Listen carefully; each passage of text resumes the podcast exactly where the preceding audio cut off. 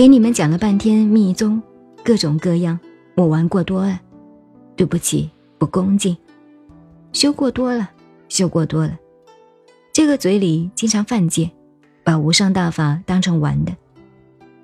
还有一个无上大法，我学来的，白教大手印。结果，哎，上去搞了一个礼拜，天天磕头，天天恳求，一下又要拿供养，一下又要献哈达，搞了半天以后，师傅上来，嗡嘛哄配，下座，对，这一配了以后，万念皆空，呸，所有杂念来。后来我给我的公嘎师傅讲，他是真的呼图克图大活佛，而且达赖这些都是他的学生，白教的。公嘎师傅那还了得！我不是告诉你，他身体比我还高，大概这样高。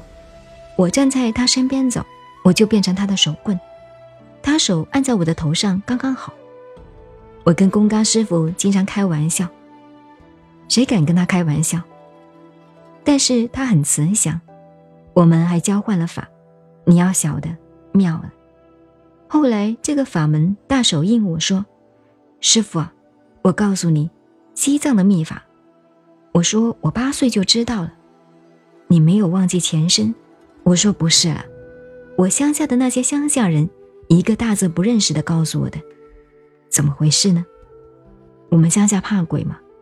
夜里走夜路怕鬼，有鬼挡墙，前面黑了怎么办？把衣服一拉，马上当场小便，一边屙小便一边就呸呸，就把鬼赶跑了。真的，我的话不假。我现在学了半天佛，到你这里磕了那么多头，原来还得了个呸，那还搞个屁啊！但是真的不真的，真的。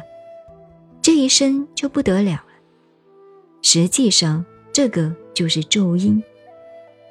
所以禅堂打七喊起，这是大日如来的根本咒的咒音之一。所以显教慢慢都要懂了。那多了，跟你们讲不完。你们现在学的什么密宗，什么五字咒啊、文殊咒啊，哎，多得很呢。我说我会说一千个咒给你们。你看，你们课本上有普安咒，普安禅师也没有学过密宗，他是禅宗，开悟了，说一个咒字灵得很呢。你问我们的老师兄，在峨眉山上，我们难得念一次普安咒，念一次不敢念。我们当时那个师傅告诉我们，普安咒不要随便念，念了杀生太厉害了。如果要白蚂蚁有细菌。喳啊喳啊叽啊叽啊叽叽喳喳喳叽，就是这样。你们普安咒会不会？普安咒还在琴谱上有呢，那都是鸟啊鸡啊抓虫的声音，喳啊喳啊叽啊叽啊叽叽喳喳喳叽。所以告诉你，你悟了道，一切声音皆是陀罗尼。普安咒灵得不得了，他又是哪个传给他的呢？他悟了道就会了。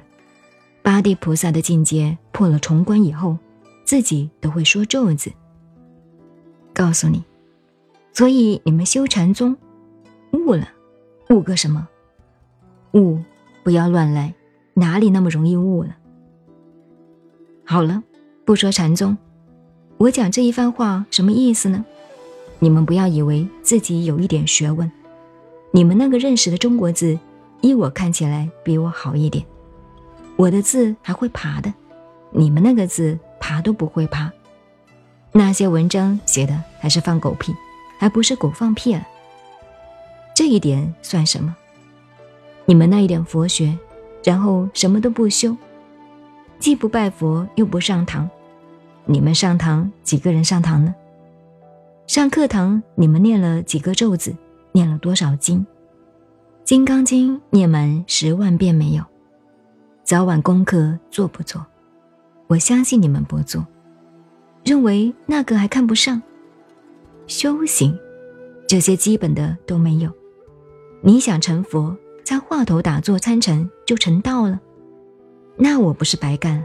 哼，开玩笑了。你不要看不起早晚功课，早晚功课就是秘法，你知道吗？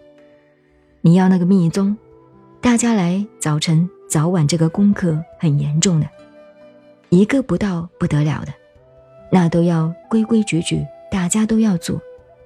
你看班禅达赖就更要做，这些是活佛本山来的。